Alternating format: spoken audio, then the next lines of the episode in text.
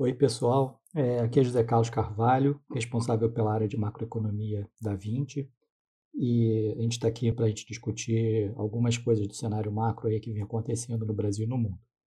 No nosso último podcast, a gente discutiu sobre o crescimento global, como que o crescimento global né, gerou um, um, crescimento coordenado entre as principais regiões do mundo e como isso está afetando né, o preço das commodities, a inflação no mundo né, até gerando a reação de alguns bancos centrais.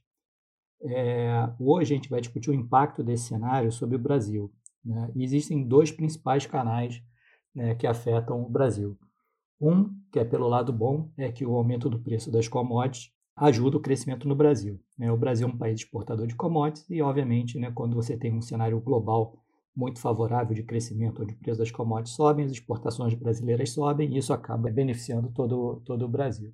É, esse a gente é um tema sobre o crescimento que a gente vai discutir no nosso próximo episódio. É, mas nesse episódio a gente vai discutir o lado ruim né, é, desse aumento no preço das commodities, que é a inflação. Né. É, no Brasil, né, como a gente é um país de renda média, né, e a gente tem uma grande parcela de commodities é, no nosso índice de inflação no IPCA. Né? Então, é, tanto energia, né, gasolina, quanto comida, né, é uma parcela muito grande né, das economias em desenvolvimento está relacionada a commodities diferente dos países desenvolvidos, onde o setor de serviços tem uma parcela maior no seu componente.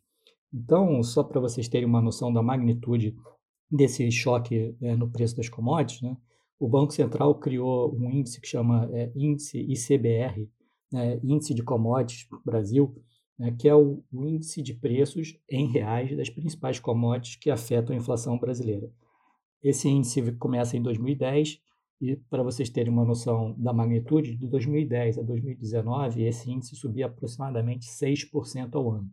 Tá? Então, foi mais ou menos constante, numa linha de tendência é, é, suave, não, mudou muito. Em 2020, é, esse índice subiu 40%.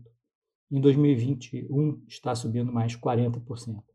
Então, é, realmente, o, o, tamanho, a magnitude do choque de preços commodities que a gente falou é bom para o crescimento brasileiro, mas é bastante ruim para a inflação.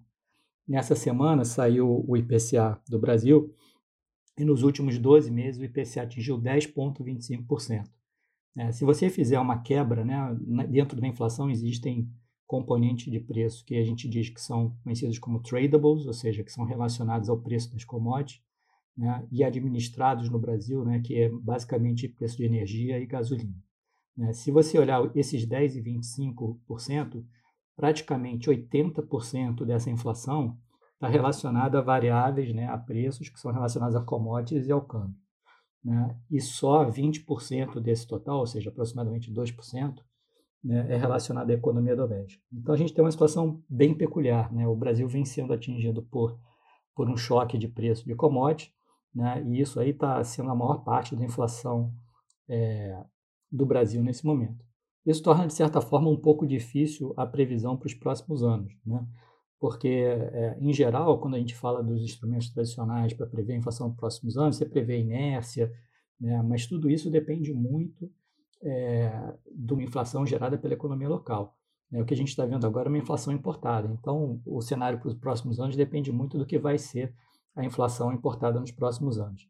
Né, o que, que vai acontecer com esse índice de commodities que eu falei para vocês? Vai, vamos ter mais um ano de 40% de alta de preço das commodities em reais? Se for isso, né, o nível de inflação para o ano que vem vai ser bastante elevado. Mas, na nossa visão, esse não é o cenário mais provável. Por que, que não é o cenário mais provável?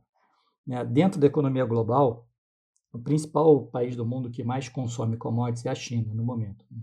Então, a gente tem uma economia global crescendo bastante, né, desacelerando na margem, mas ainda com crescimento muito saudável, mas o crescimento na margem está maior nos Estados Unidos e na Europa. Né? Na China, esse crescimento vem desacelerando bem. E quando a gente olha a correlação do preço das commodities com o crescimento da China, né, isso sugere que o, o preço das commodities vai começar a desacelerar em algum momento, por agora, ou no início do ano que vem.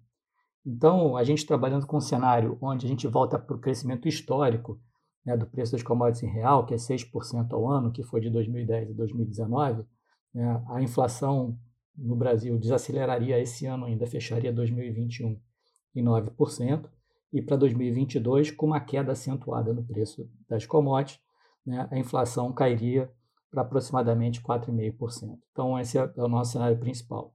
Obviamente que se é, a queda da atividade na China for maior do que a gente imagina, do que a gente vê no momento, obviamente pode ser um número mais tranquilo.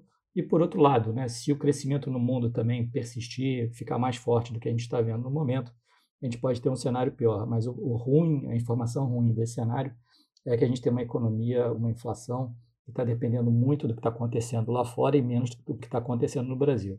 A parcela que depende do que acontece no Brasil, na nossa visão, até vai subir. A inflação de serviços está rodando em torno de 4,5%.